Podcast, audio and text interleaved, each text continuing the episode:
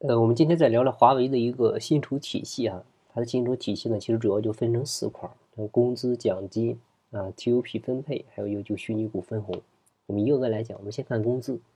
就总体来讲呢，华为的工资呢，呃，包括它的一个薪酬管理，可以用四个词来形容，就是以岗定级、以级定薪、人岗匹配、一岗一薪。啊，针对于它这十六个词呢，我们。简单理解就是以岗定级，它对应的有一系列的职位职级表，啊，以及定薪呢有一个职级工资表，不同的职级、不同的职位对应的工资都有一个具体的一个区间。那人岗匹配就员工跟他的一个职责进行一个匹配，一岗一薪呢就如果说我内部出现了一个调岗，啊，出现了内部的一些人员设置上的一些调整，这个时候呢都根据新到的岗位来确定你本来的对现在的一个薪酬。薪酬做一个调整，那华为具体的做法呢，就是它对于每一个级别、每一个岗位工资的确定啊，都是既要考虑对外的竞争性啊，也要考虑内部的一个可支付能力，还有就是公平性。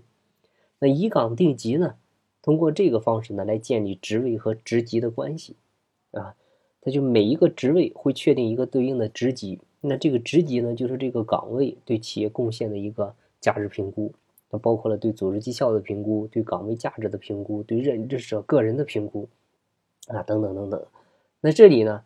这里呢，华为做了两件事情。第一个就是对于每一类岗位确定岗位序列，比如研发岗位序列、市场岗位序列，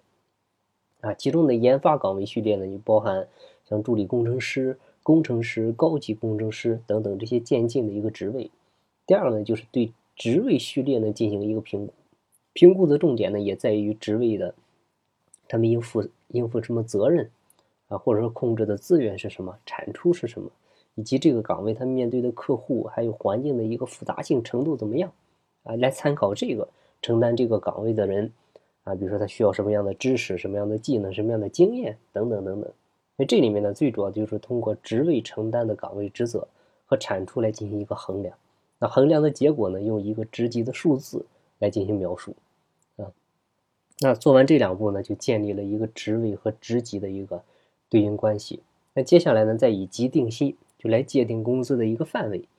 啊，它实际上就是 就是一个职级工资表。像华为呢，它使用的也是我们很多企业用的宽带薪酬体系，啊，对于每一级别，从最低到最高都有长长的一个宽带，每一个部门的管理者呢，可以对自己的员工根据绩效。啊，在这个宽带里面呢，进行一个工资调整。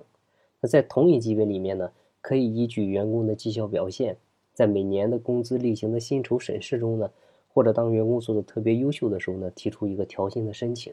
啊，由于不同级别之间的薪酬区间呢，它会存在重叠。啊，员工呢，即使不升级，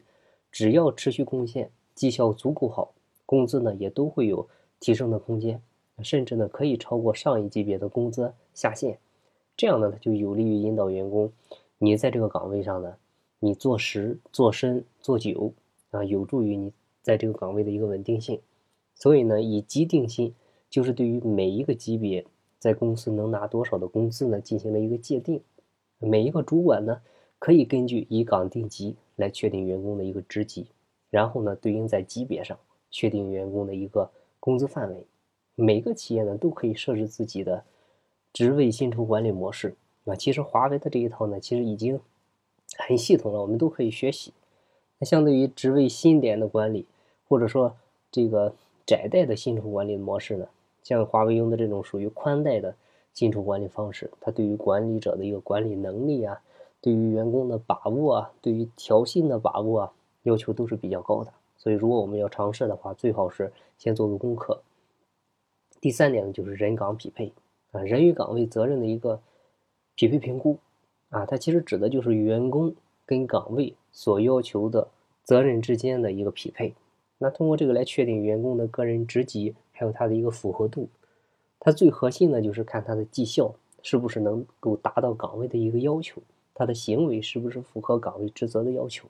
另外呢，还有一些基础条件，比如知识啊、技能啊、素质啊、经验啊等等。啊，如果说出现岗位调动，一般来说呢，人岗匹配就是按照新的岗位要求去做认证，认证呢往往都在新岗位上工作三个月或者半年以后才进行，而不是调动之后立即进行。